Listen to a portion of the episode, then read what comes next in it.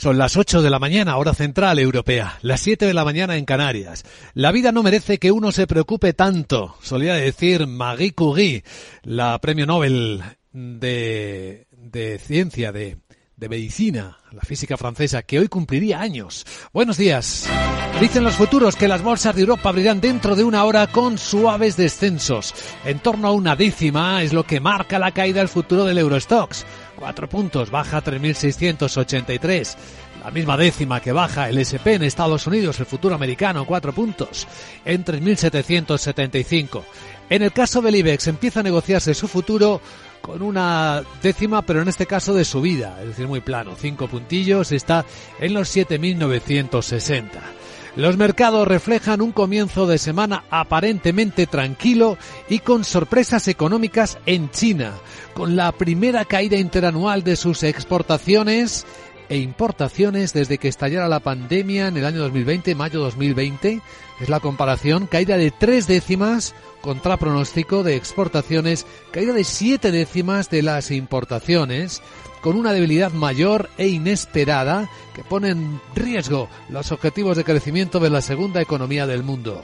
Sin embargo, ningún impacto en la bolsa de Hong Kong que sigue sin terminar de creerse que no vayan a relajarse las exigentes medidas de COVID-0 que tanto están paralizando la economía. De hecho, ahora mismo la bolsa de Hong Kong, ya en la última hora de negocio, está subiendo otro 3%, no tanto las otras bolsas de China. El resto de Asia la jornada es positiva, en contraste con esta apariencia suavemente bajista de los mercados de Europa. Son referencias que hoy nos despiertan con la mirada puesta en Egipto, en el lujoso balneario de Sharm el Sheikh. Paradójico, ¿verdad? En mitad del desierto y ahí en el Golfo, un encuentro de los líderes del mundo en la COP27, en la cumbre del clima, para abordar las esperanzas frustradas de lo que se expresó en los acuerdos de París, de intentar que la temperatura media del planeta no subiera más del punto y medio, 1,5 grados en la década, que parece ya inalcanzable. Aunque la expectativa está en que por primera vez, por primera vez, en casi, pues desde que se celebra la cumbre, se acepte hablar de los daños y la reparación, de cómo ayudar a los países más pobres, cómo compensarles, según Simon Steele, secretario ejecutivo de Cambio Climático de Naciones Unidas.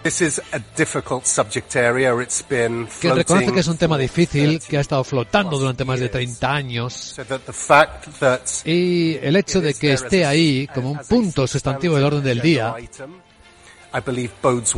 cree que es un buen augurio, que enseguida comentamos con nuestra invitada capital, la directora de Relaciones Institucionales del Pacto Mundial de Naciones Unidas en España, Vanessa Rodríguez, a quien saludamos enseguida, y con quien hablaremos de esto y de qué aportan los países a la cumbre del clima. Según el último informe de la Agenda, España poco ha avanzado en este debate. Tras ella entraremos en la gran tertulia de la economía con Fernando Zunzunegui, María José Villanueva y Julián Salcedo para acercarnos a la apertura de los mercados europeos de los que ya hemos avanzado cómo vienen las bolsas, pero en los que constatamos también cómo en los mercados de divisas parece empezar a rebotar suavemente el dólar. El euro está a 0,9939 dólares en las pantallas de XTV y corrige ligeramente su última subida el precio del petróleo, ahora mismo el barril West Texas americano, en 91 dólares con 28 centavos.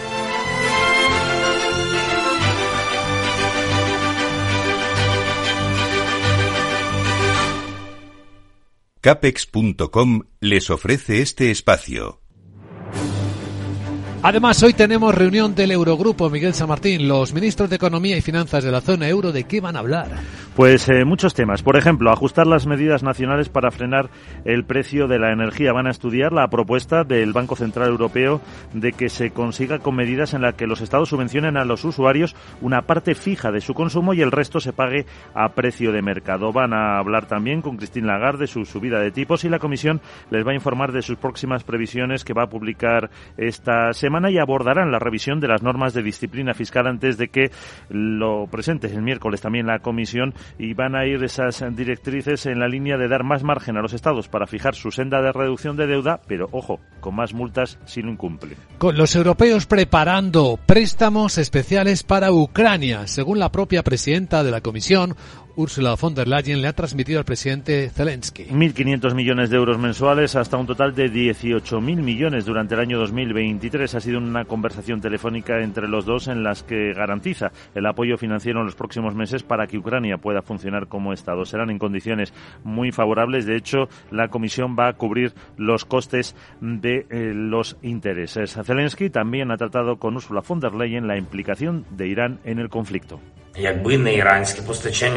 Es que si no fuera por el suministro iraní de armas al agresor, dice Zelensky, ahora estaríamos más cerca de la paz. Y eso significaría estar, estaríamos más cerca de una solución completa a la crisis alimentaria, y más cerca de resolver la crisis inflacionista del coste de la vida, y más cerca de estabilizar el mercado de la energía. Además, la Unión continuará el desembolso este año de 9.000 millones de asistencia macrofinanciera. En total, 19.000 millones de euros. En España puede haber de nuevo paro en el sector del transporte por carretera. Hoy lo van a decir en la Plataforma Nacional de Defensa del Sector. Lo conoceremos a mediodía cuando también ya hayan evaluado los resultados de las votaciones de las asambleas provinciales que se han celebrado esta noche por las provincias españolas. Critican esta plataforma la pasividad de la Administración en el control de la aplicación de la norma que obliga a los cargadores a pagar precios precios que cubran los costes del servicio. El delegado de esta agrupación en Ciudad Real, José Ángel Carretero, espera tener una pronta rentabilidad la pelota está en el tejado del gobierno y ojalá tome cartas en el asunto y tengamos soluciones y de una vez por todas pues sea rentable tener un camión y poder trabajar en él. Además, Vueling ha cancelado 58 vuelos por el paro y la CGT mantiene convocatoria de huelga en Renfe, aunque la han desconvocado los sindicatos mayoritarios.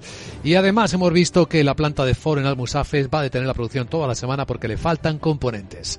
En la agenda, ¿qué más tenemos este lunes? A voz, buenos días. Muy buenos días, Tuda y Monda y comienzo mi agenda en Alemania que ha publicado los datos de producción industrial de septiembre que, atención, atención. Sube seis décimas cuando se esperaban apenas dos. El Reino Unido ofrece el índice Halifax de precios de la vivienda de octubre y en la zona euro el índice de confianza del inversor Sentix de noviembre que podría mejorar. Alemania y Francia emiten deuda. Además la presidenta del BCE, Christine Lagarde participará en una conferencia sobre el euro digital, y en Estados Unidos se divulgan datos de crédito al consumo de septiembre y el índice de tendencias de empleo de la Conference Board de octubre. También hay reunión del Eurogrupo en la que los ministros de Economía tratarán la evolución de la zona del euro y sus perspectivas. Ahora vamos a escuchar a la experta de la ONU sobre qué podemos esperar de la COP97 de Egipto y si saldrá adelante esa propuesta para compensar a los países más pobres y a Sarabot por el cambio climático. Sarabot. Jeje, ¿qué te parece la idea? Eh, Contra la contaminación Sarabot mejor que un camión. Vale, me voy. Sí. Chao. Déjalo, querida Sara. Enseguida saludamos a nuestra invitada capital. Ya en serio, vamos a enfocar el gran tema del día, el gran tema del año, el gran tema de la década, el cambio climático.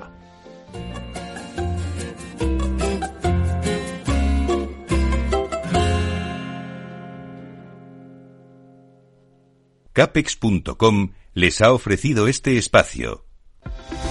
Invierte en los principales mercados globales, en más de 2.000 activos financieros, con la seguridad y confianza que te da el mejor broker del mercado. Eventos de trading mensuales, formación exclusiva con expertos de mercado. Visítanos en nuestras oficinas de Madrid o en capex.com.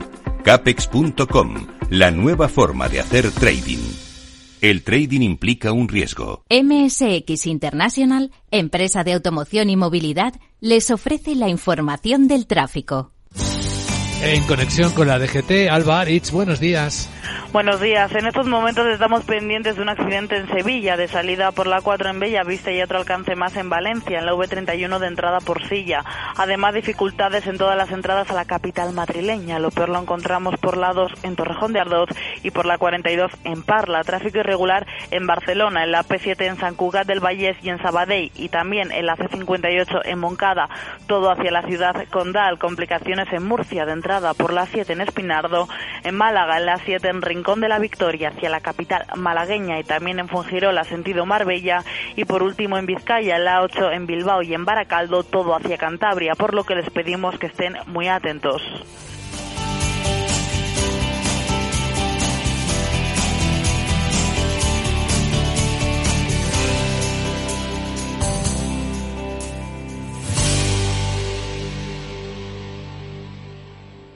MSX International empresa líder del sector de la automoción, les ha ofrecido la información del tráfico y les desea cautela con sus vehículos. En tiempos de incertidumbre, nuestra fortaleza es la estabilidad. En Nordea, pensamos que el equilibrio, la fiabilidad y la experiencia importan. Nuestra estrategia Stable Return muestra un sólido comportamiento en el largo plazo para sus inversiones. Invierta en estabilidad. Invierta en tranquilidad. Descubra más en nordea.es.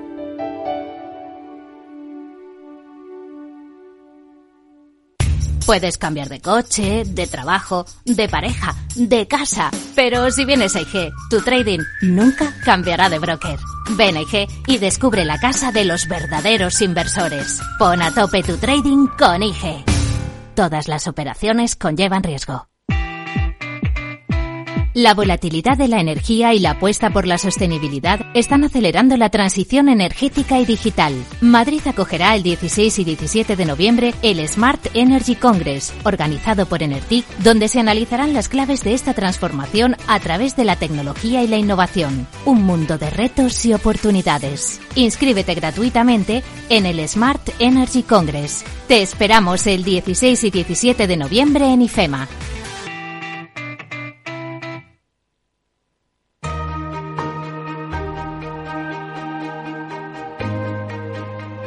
La entrevista capital.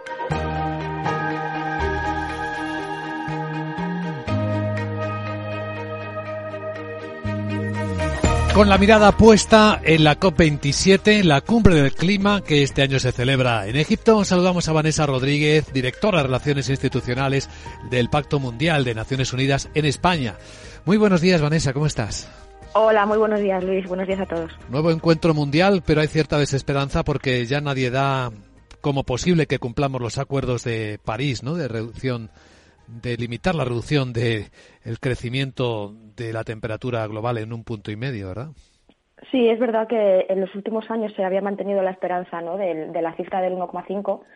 Eh, así la habían auspiciado tanto las Naciones Unidas como los paneles climáticos, etcétera y bueno, de cara a esta última COP en Egipto ha habido algunos informes, algunas voces ajenas a Naciones Unidas que decían que les parecía ya imposible y que habría ya necesario cambiar el discurso. Y también es cierto que por parte de las propias Naciones Unidas se estipula que o en esta COP, digamos, sería como la definitiva, ¿no? O se cambia directamente el carácter de los compromisos y de las acciones o habría que abandonar el concepto del, del 1,5. En cualquier caso, todavía no se ha tirado la toalla, las, las iniciativas y los programas internacionales siguen dirigidos al 1,5, pero está claro que las perspectivas de la crisis climática, pandémica y de los conflictos, etcétera, no han cambiado bastante el panorama en los últimos meses comparados con la senda que se llevaba tradicionalmente, que no es que fuera de éxito tampoco, ¿no? Pero no era tan catastrófica, por decirlo de alguna manera. Es verdad, aunque hay un cambio sustancial en esta cumbre, según vemos que apuntan todos los informes, es que por primera vez en el orden del día se va a hablar de los daños y reparación de los, de, los efectos mm. medioambientales, poner dinero sobre la mesa para ayudar a los países más pobres.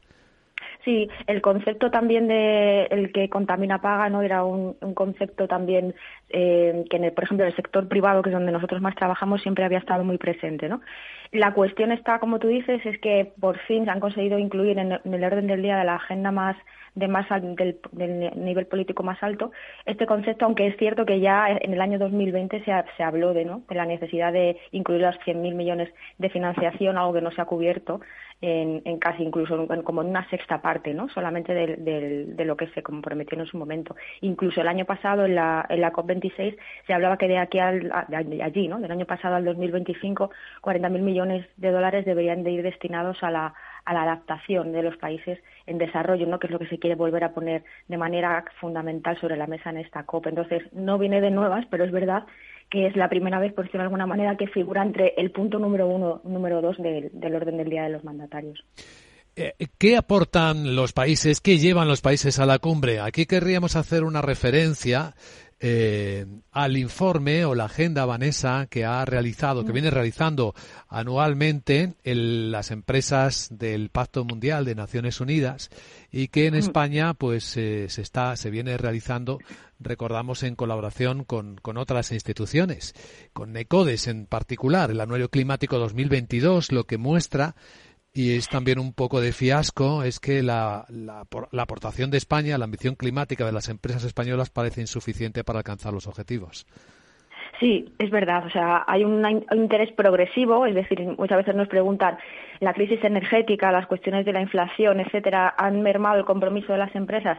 No, no lo han mermado, pero lo cierto es que este nivel de ambición no se llegará a conseguir un impacto significativo y sustancial sobre lo que es el papel de las empresas en, en la lucha contra el cambio climático. O sea, por poneros un ejemplo, solamente cuatro de cada diez empresas en España tienen un compromiso de reducción de emisiones de CO2 como tal. No funciona igual en todas las empresas. Hay más empresas, grandes empresas con este compromiso, pero que pequeñas empresas, pero lo cierto es que solo son cuatro de cada diez, ¿no? Entonces, mm, nosotros todos los años analizamos un poco cuál es ese desempeño climático de las empresas y vemos que el compromiso permanece, ¿no? Pero que falta muchas veces pasar a la acción. Eh, por ejemplo, dentro de los objetivos de desarrollo sostenible, el ODS 13, que es el de acción por el clima, es el quinto más trabajado por las empresas españolas, aunque es verdad que en el último año el ODS 7 de energía asequible y no contaminante ha cobrado mucha más importancia, ¿no? También muy relacionado con el, con el clima. Entonces, ¿qué sería lo ideal? Ideal sería que el mayor número de empresas posibles tuvieran una política ambiental, cosa que actualmente en España solo ocurre en el 50% de los casos, ¿no? En la mitad de los casos, y que se derivaran una serie de acciones suficientes como para poder hacer eh, una reducción de emisiones y un uso mayor de las energías renovables en los procesos productivos. ¿Cómo se mide esta participación y cómo avanzan las empresas en los objetivos de combate contra el cambio climático? A ver, las, normalmente las, el primer paso que tienen para llevar a cabo esta, esta medición es la medición de su huella de carbono. En un primero de los pasos, esta medición se realiza sobre el alcance 1, que son las actividades más mm, core, ¿no? más centralizadas de la empresa, lo que se produciría, digamos, intramuros, ¿no? Y luego está la medición en los alcances 2 y 3, que ya hablan pues desde la cadena de suministro, proveedores, etcétera, hasta lo, más difuso, ¿no? Lo que tiene que ver con clientes, etcétera, la producción.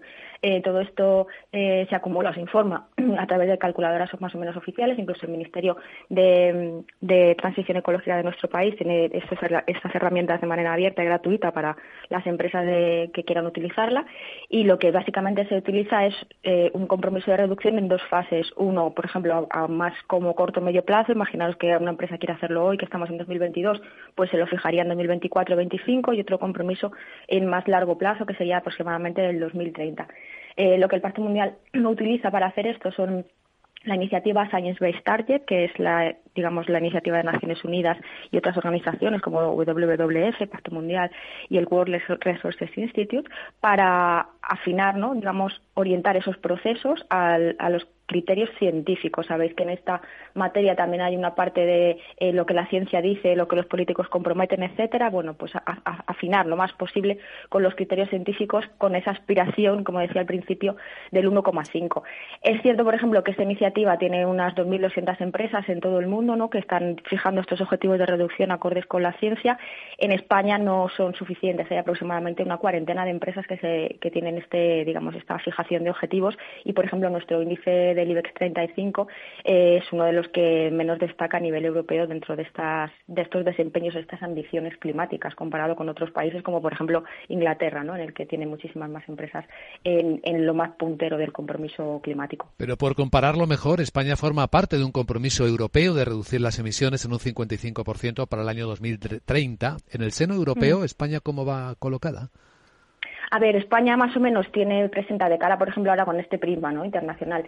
Eh, todos los países eh, tienen que presentar una serie de compromisos de reducción de emisiones, son unos documentos oficiales, por decirlo de alguna manera, que es lo que le pide Naciones Unidas. España ha presentado uno de una vez uno de estos compromisos de los 193 países que afirmaron el Acuerdo de París, como tú decías, solamente 15 países que hayan, digamos, presentado su primer compromiso oficial y su segundo compromiso oficial ajustando la renovación a, las nuevas situaciones. O sea, no es que España como país a nivel gubernamental vaya mal, sino que, por ejemplo, el, sector privado, lo que te decía antes, eh, las empresas ¿no? del sector privado no destacan a nivel europeo por su compromiso climático. Sí que es verdad que tenemos la suerte ¿no? de que Europa está metida en todos los acuerdos de París, en todos los objetivos como un país más. Eh, que a nivel de desarrollo sostenible quiere liderar, ¿no? Desde ese espíritu europeo y está muy interesada en, eh, poner medidas nuevas, en poder hacer seguimiento específico de la reducción de emisiones y eso necesariamente va a traccionar acciones tanto a nivel gubernamental como a nivel privado. De hecho, muchas de nuestras empresas ahora ya eh, lo que se fijan, digamos, es en Europa, ¿no? Su poder, el poder tractor del compromiso medioambiental lo tienen en Europa, no solamente en, el gobierno, lo que les pide la, la normativa. Sin ir más lejos, por ejemplo, el año que viene a nivel europeo va a haber una directiva una directiva que se llamará de debida diligencia en materia medioambiental y de derechos humanos, ¿no? en el que se van a imponer o a aplicar eh, nuevas obligaciones y mediciones para las empresas que operen en el entorno internacional. Entonces, Europa es verdad que va bastante a la cabeza con esto y esto necesariamente es bueno para atraccionar al sector privado que, no obstante, no avanza en el caso español con la ambición necesaria.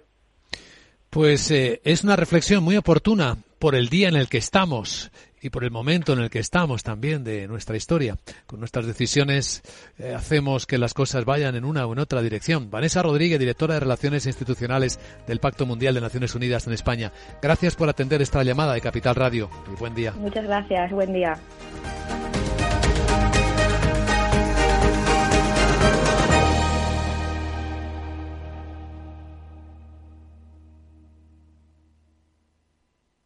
Prudencia, constancia, equilibrio y flexibilidad.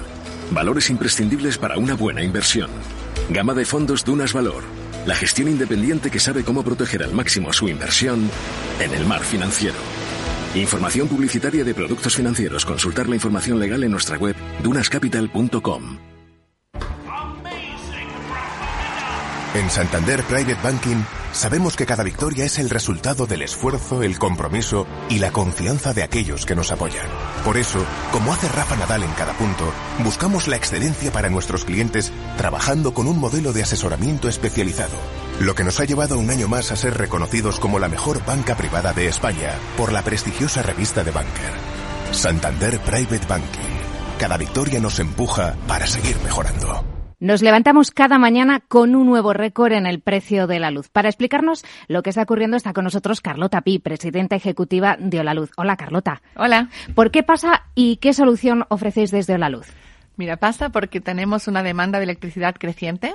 Cada vez tenemos más tecnología en los hogares, ordenadores, móviles, más climatización, aire acondicionado, calefacciones y más movilidad eléctrica y por lo tanto tenemos una demanda de electricidad creciente.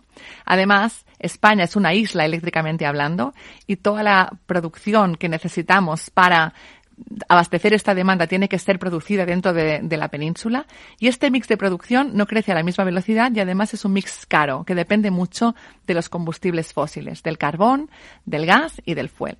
¿Qué pasa? Que cada vez eh, hacer electricidad con un combustible fósil va a ser más caro porque es más caro contaminar y además el precio de esta materia prima, concretamente la del gas, pues está subiendo y por lo tanto tenemos ahí todos los ingredientes que puestos en una coctelera no pueden más que resultar en precios récords. ¿Y cuál sería la solución para desactivar este cóctel? La solución es poner placas solares en el tejado de casa, es sumarse a la revolución de los tejados. ¿Por qué? Porque si nosotros convertimos metros cuadrados de tejado en nuestra, de nuestra casa en producción 100% verde, no solamente para nosotros, sino también para los demás, lo que vamos a conseguir es que estos 10 millones de tejados que hay en España se conviertan en generación renovable, verde, barata, que incrementen en un 50% el total de capacidad que hay en España y por lo tanto bajarán los precios de manera drástica a algo alrededor de 30 euros el megavatio para los próximos 40 años, o sea, para siempre, ¿no? Carlota presidenta ejecutiva de La Luz, gracias y hasta la próxima. Gracias a vosotros. ¿Busca una plataforma de trading potente? Con CMC Markets tendrá herramientas de trading de nivel institucional en sus manos, con más de 115 indicadores técnicos, osciladores, agenda macro, análisis fundamental de Morningstar. Descubra todo lo que necesita nuestra plataforma de manera gratuita. Opere con el mejor. Pruébelo sin compromiso con una cuenta demo. Entre en cmcmarkets.es o llame al 911 140 700. CMC Markets. Más de 30 años siendo su broker online de confianza. Los CFD son instrumentos complejos y están asociados a un riesgo elevado de perder dinero rápidamente debido al apalancamiento. El 78% de las cuentas de inversores minoristas pierden dinero en la comercialización con CFDs con este proveedor. Debe considerar si comprende el funcionamiento de los CFDs y si puede permitirse asumir un riesgo elevado de perder su dinero.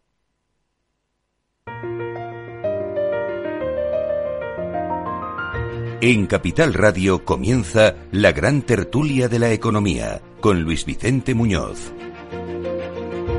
Es el momento de abrir la gran tertulia de la economía en Capital Radio. Estábamos comentando fuera de micrófono el anus horribilis que están viviendo las empresas tecnológicas.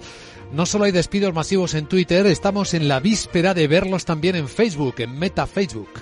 Hoy en la gran tertulia de la economía nos acompañan Julián Salcedo, preside el Foro de Economistas Inmobiliarios, es socio director en Cefre. ¿Cómo estás, Julián? Buenos días. Muy bien, buenos días.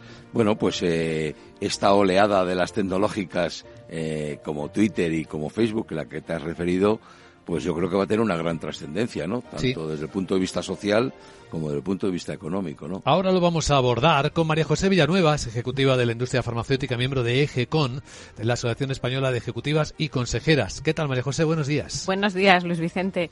Pues sí, es un tema interesante. Yo aquí añadiría otra, otro factor a la ecuación y es que estamos hablando de dos redes sociales eh, que bueno que están viviendo una situación completamente distinta, pero que sí pone en cuestión eh, bueno cuál va a ser el ciclo de vida de las tecnológicas.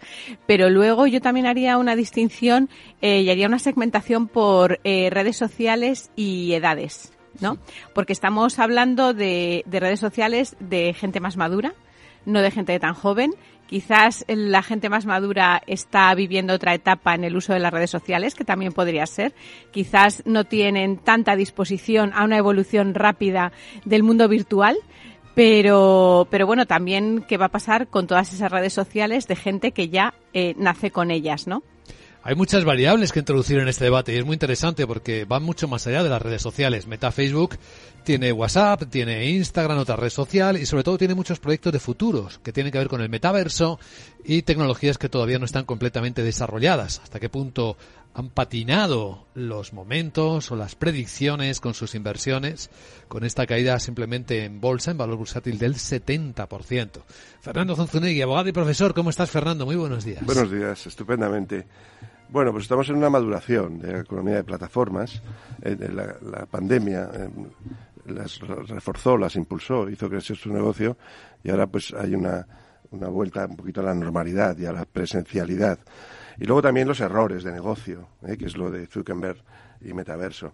Es decir, nos han querido llevar, nos han querido vender un, universo al margen del, del, real, este, este metaverso, incluso a cambiar el nombre de la compañía, y ha sido un fallo. Eh, no, la gente no, no ha ido, no, eh, todos los que han invertido en, ese meta. Todavía, eh, dice Zuckerberg, todavía no hemos ido.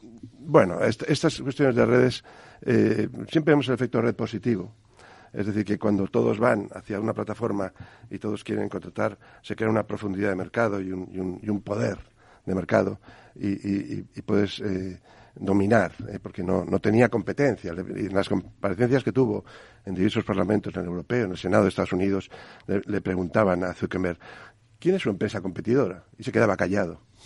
Tenía el monopolio de... Pero ahora ha creado algo paralelo y, ha querido mantener ahí como el único que da el, meta, el metaverso, y ha fracasado. Entonces ahora el mercado eh, le, pasa.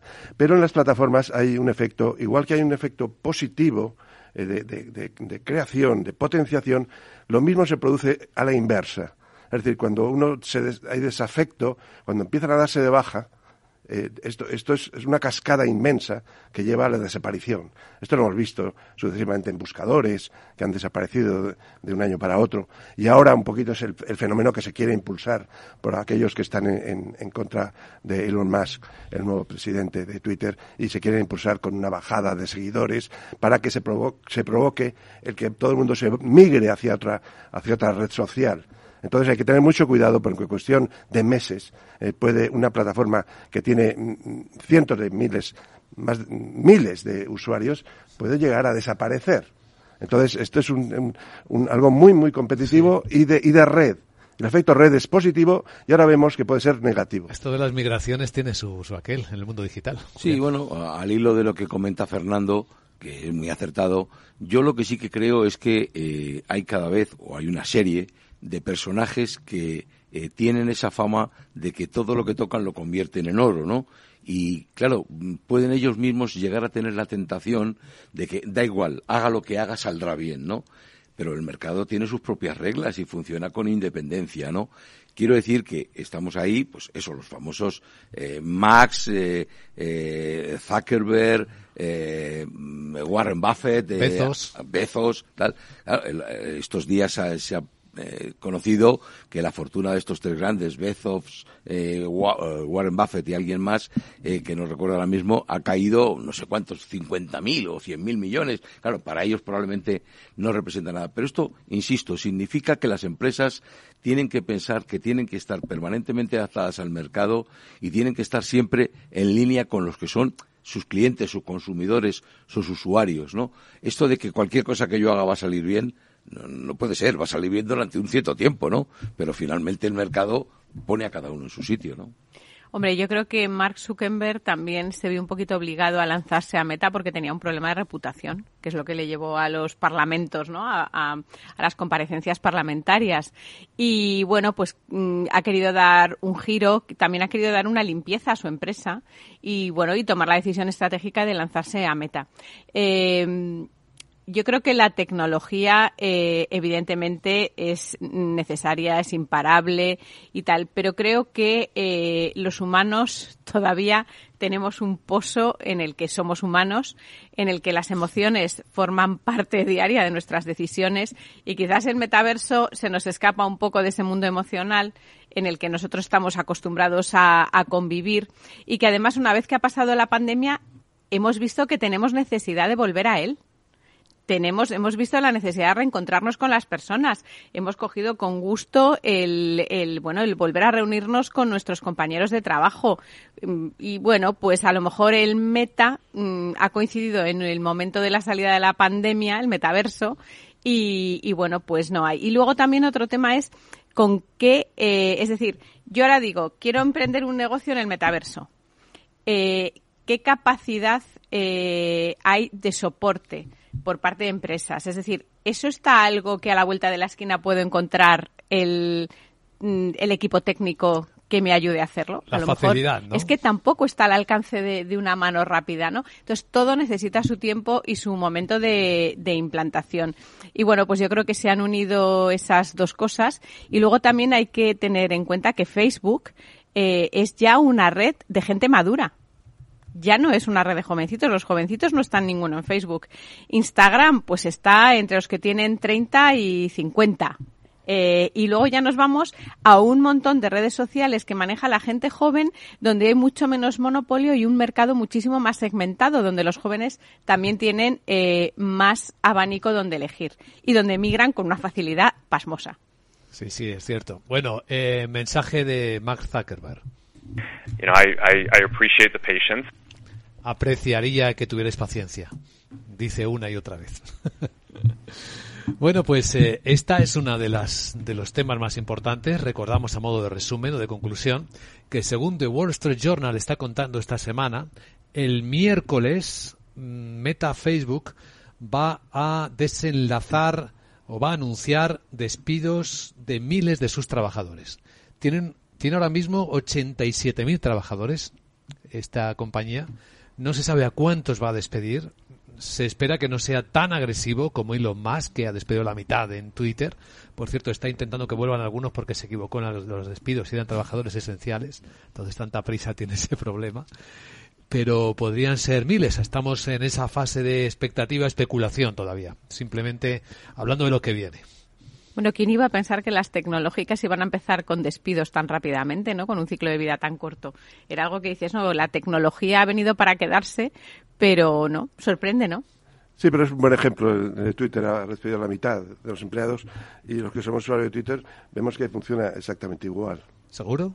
Sí, exactamente igual. Pues yo diría que cada vez hay menos atención, circulación, interacción. Se nota ¿Cuál es, cuál es la atención una pérdida de da- energía bastante importante. ¿Cuál es la, atención que da Twitter a los usuarios? Eh, Los usuarios se quejan de que reciben bastante poca. Pero, pero si son redes automatizadas, son máquinas. Los algoritmos Bueno, no, son no algoritmos, necesitan personal. ¿eh? Ya. Entonces, hay un- uno de los creadores de, de Facebook decía, cuando éramos 200 funcionábamos perfectamente. Ahora me parece que son 70.000, porque ha, sido intensivo la contratación. 87.000. ¿Cuánto? 87.000 según el Street 87.000, es decir, que se ha lanzado a la, a la contratación de personal. Puede funcionar Facebook con unos centenares de personas. Es decir, porque es que se mantenga el algoritmo funcionando. Otra cosa es que se descarguen en las plataformas, y ahora tenemos la ley europea ya eh, publicada, eh, lo que es mm, algo propio de los jueces, eh, que es el control de la libertad de expresión y entonces eh, que tengan que discriminar y, tener un ejército de censores. Básicamente, el personal en las plataformas, en particular en Twitter, es de censores, es decir, personas que se dedican a controlar la libertad de expresión y la opinión para canalizarla hacia lo políticamente correcto. Pero ¿qué es lo políticamente correcto? Eso lo dice un juez, ¿eh? porque está limitando mm. nuestra libertad de expresión. Y ese es el debate que tenemos, es el de la libertad de expresión en las plataformas. Pero, Fernando, Twitter es una empresa privada, ¿no? ¿Puede utilizar la, reserva del derecho de admisión, como se hace en los bares? Sí, pero fíjate que antes de Elon Musk, cuando se cerró la cuenta, hasta el presidente, los menos poderosos del mundo, se le cerró la cuenta, se decía que era una, empresa privada, ¿eh? una empresa privada y podía cerrar y ahora cuando se está eh, ha cambiado el, presidente de la empresa eh, se dice que está dejando el, discurso hacia el odio. Bueno tengamos una, una mantengamos nuestra, nuestra coherencia y, digamos eh, que se está produciendo una externalización de, lo que son funciones públicas en las plataformas. Eh, esto debería tener unos protocolos, una legislación muy clara para saber en qué medida se puede eh, limitar la libertad de expresión, que hoy día si te cierran la cuenta en Twitter te dejan fuera de juego profesionalmente, públicamente, políticamente, a un político, a Trump, pero es, el más significado. Pero a un político le quitan Twitter y queda fuera de juego. Es decir, estamos hablando de algo muy, muy serio. Bueno, yo, yo creo que eh, aunque el resultado sea el mismo, es decir, una, una, oleada masiva de despidos en una y otra compañía, eh, las circunstancias son completamente diferentes. En primer lugar, yo creo que Twitter, eh, lo que pueda estar ocurriendo, no tanto los despidos, sino la desafección por la red social, es consecuencia de la propia actuación de, Elon Musk. ¿eh? Él es el primero que ha desprestigiado Twitter en esta operación de compra para ahorrarse, o menos poca cantidad, 11.000 parece ser millones de dólares, ¿no? De los 55.000 iniciales a los 44.000 que parece que es la cifra que te ha terminado pagando por ella, ¿no? Pero claro, es que él ha sembrado las dudas, ¿no? ¿Eh? ¿Cuántos de estos son reales? ¿Cuántos son chatbots? ¿Cuántos son no sé qué? Pues claro, eh, todo el que el usuario dice, bueno, qué es lo que estoy consumiendo, ¿no? O a quién me estoy dirigiendo. Eh, por un lado. Y por otro lado, el caso de, Facebook o Meta y con todas sus filiales, como estamos hablando, o todas sus redes diferenciadas, pues yo creo que eh, él mismo se está haciendo la competencia a sí mismo con distintas redes. Como ha dicho eh, María José, parece que en principio podría ser una buena idea el segmentar porque a lo mejor por eh, rangos de edad o algo por el estilo, pero al final ella misma acaba de decir que el usuario de Facebook es, somos personas mayores, pero es que Instagram, que parece que fue en su momento dirigido a los más jóvenes, también está siendo utilizado masivamente por gente mayor, ¿no? Entonces, es que cumplimos años todos, ¿eh, Julián? Claro, claro. Estamos en la gran tertulia de la economía en Capital Radio. Seguimos en un instante.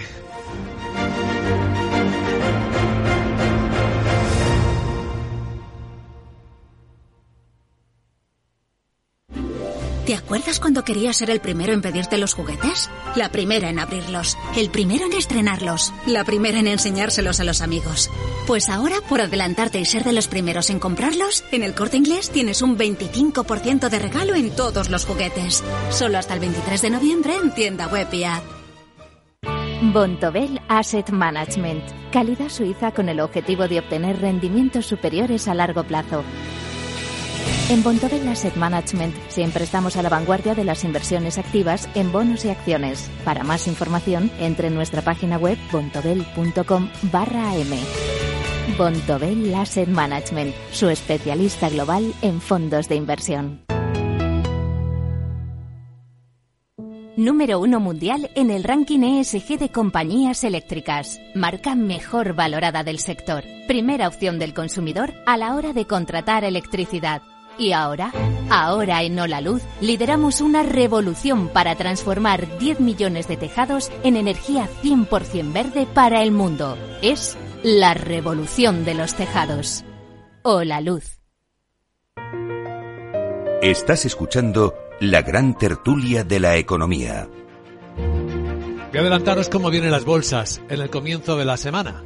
En 20 minutos abren las europeas. Van a hacerlo con descensos suaves en la apertura, según lo que estoy viendo ahora mismo. Cuatro décimas de recorte en el Eurostox, tres en el IBEX, está en 7.935, y cinco en el SP500, en el mercado americano, 3.761. Es curioso porque mm, hay una mezcla, una especie de potaje de datos esta noche en China se han publicado muy decepcionantes los datos de exportaciones, caídas de tres décimas interanuales, es el nivel, primer nivel de caídas desde mayo del 2020, y caídas en las importaciones de siete décimas. Sin embargo, en Alemania se ha publicado un dato de producción industrial del último mes que contra pronóstico sube más de lo esperado. En total ha subido seis décimas, cuando se esperaba que subiera dos décimas. Lo estoy viendo en las pantallas de XTV. Si inviertes en bolsa, esto te interesa. XTB tiene la mejor tarifa del mercado para comprar y vender acciones y ETFs. No pagues comisiones hasta 100.000 euros al mes. Si inviertes en bolsa o quieres empezar, más sencillo imposible. Entras en xtb.com, abres una cuenta online y en menos de 5 minutos compra y vende acciones sin comisiones. Además, te atendemos 24 horas al día. ¿A qué esperas? Más de 500.000 clientes ya confían en xtb.com. Un broker, muchas posibilidades. xtb.com. A partir de 100.000 euros al mes, la comisión del 0,2%, mínimo 10 euros. Invertir implica riesgos. Seguimos en la gran tertulia de la economía en Capital Radio. Vamos a ver qué temas preocupan a nuestros contertulios. Los tenemos muy del presente, como la cumbre del clima en Egipto. Los tenemos eh, en los datos, como estos de China que acabo de avanzar. Cuando China se acatarra, cuidado, que esto, lo que a China le pase, lo exporta al resto del mundo. Y aquí tenemos algo más que una desaceleración, una contracción de exportaciones y de importaciones. Y luego temas que siguen muy vivos, ¿eh? porque hoy estamos hablando de cómo el Banco Central Europeo se enfrenta a Unicrédito, pero ojo que ha dejado las espadas bien en alza con el impuesto especial a los bancos en España que eso, pues a ver cómo, cómo transcurre. ¿Qué os parece de todo esto que debemos atender? Julián. Sí, bueno, muchas gracias. Bueno, efectivamente, comentaba a micrófono cerrado si esto ya era una noticia antigua, ¿no? Porque saltó el jueves y como aquí las noticias eh, se agotan eh, transcurridos casi horas o minutos. No es un caso cerrado. Claro, no, no, no lo es, ni mucho menos por eso me refería. Eh, yo creo que, que no tiene demasiados precedentes la crítica que ha hecho y sobre todo la personalización en la responsabilidad del informe que ha hecho nuestro gobierno, o mejor dicho, nuestro presidente de gobierno, a, una persona que es el vicepresidente del Banco Central Europeo, ¿no? Eh, creo que el Banco Central Europeo, no me atrevo a decir que ha salido en tromba, pero sí que ha salido claramente a decir que el informe ha sido eh, aprobado por unanimidad de los 15 miembros que creo que componen el Consejo y desde luego quien quiera pensar que esto puede ser eh, una decisión eh, personal de, de, un miembro, por muy relevante que sea, como el vicepresidente del Banco Central Europeo, pues yo creo que se equivoca claramente. Pero es que además yo creo que el Banco Central ha cumplido con su función y su función no es otra que alertar de los posibles riesgos que una determinada medida puede eh, hacer sobre el sistema financiero, en este caso el sistema financiero español, porque no afecta a una entidad en particular, afecta a todo un sector. Y ya vimos cómo el sistema financiero en concreto español, el, también el de otros países, en la crisis del 2008 se puso en riesgo y se consideró un riesgo sistémico, ¿no? Yo creo que efectivamente el impuestazo no va a acabar con la rentabilidad de los bancos, pero al final lo que va a provocar es una contracción del crédito y una subida de las condiciones de tipos de interés, etcétera, que apliquen a sus clientes. No puede ser de otra forma.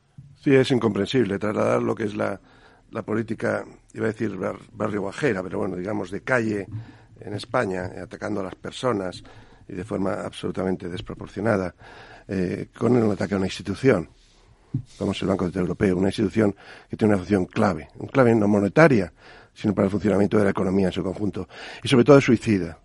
¿Por qué suicida? Porque España y el gobierno de Sánchez vive de la financiación no a través de las ayudas de, la Unión Europea, que vemos que no la sabe canalizar, sino de la emisión de deuda.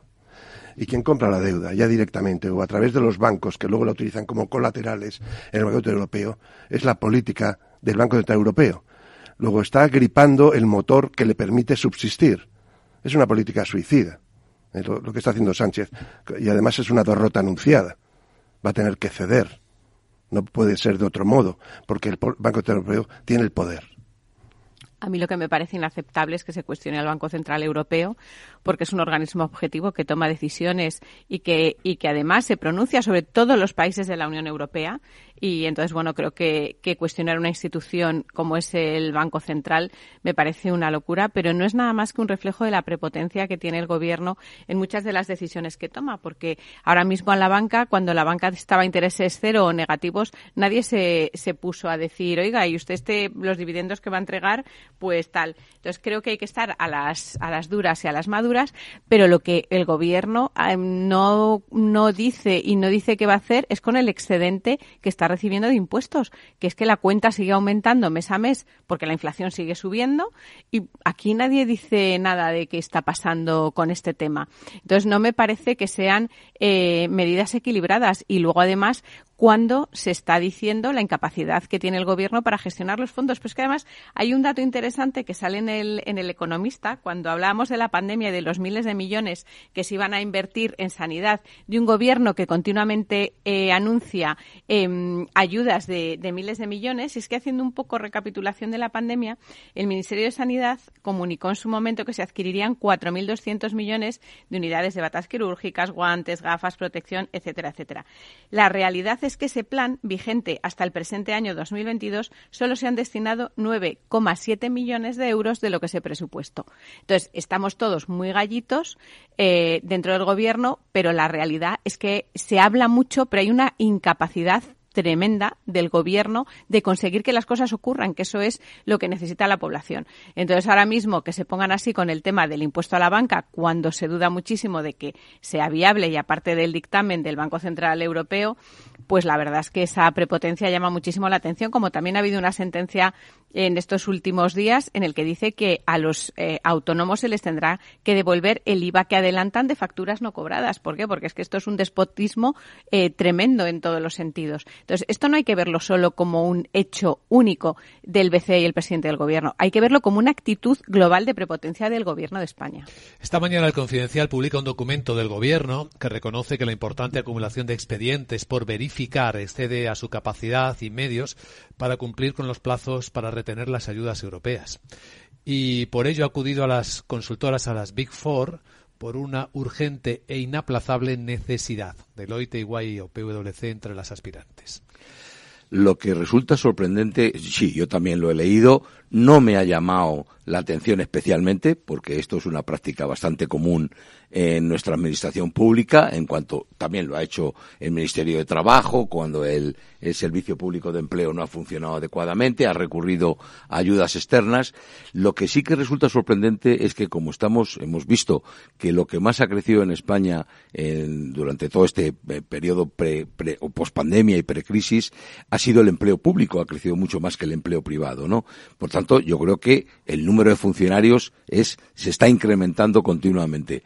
Pero eh, el otro día también leí algo que me, que me llamó mucho la atención, ¿verdad? Y es que el nivel de cualificación, si se entiende por tal, el que tengan una eh, titulación superior, es muy bajo. Creo que en torno al 16% de los empleados públicos son los únicos, únicamente el 16% tienen un, una titulación superior. Con esto no estoy hablando de titulitis, pero evidentemente yo no puedo creer que entre los funcionarios públicos, que los hay de una grandísima cualificación y dedicación, no tengan capacidad suficiente para sacar adelante esta gestión de los fondos. Otra cosa es que no haya habido una preocupación eh, intensa por el gobierno, en concreto de algo, también leí el otro día, ¿verdad? Lo recordaréis, que creo que la oficina que se ocupa de la administración y la gestión de los fondos Next Generation todavía trabaja con unas hojas Excel cuando todos los demás países europeos han creado unos programas específicos ad hoc para la gestión de los fondos. Lo he leído, no sé si es verdad, pero nadie lo ha desmentido, que estaban trabajando en hojas Excel. Esto es carpeto betónico, ¿no? Que luego no nos vendan la digitalización de la economía española.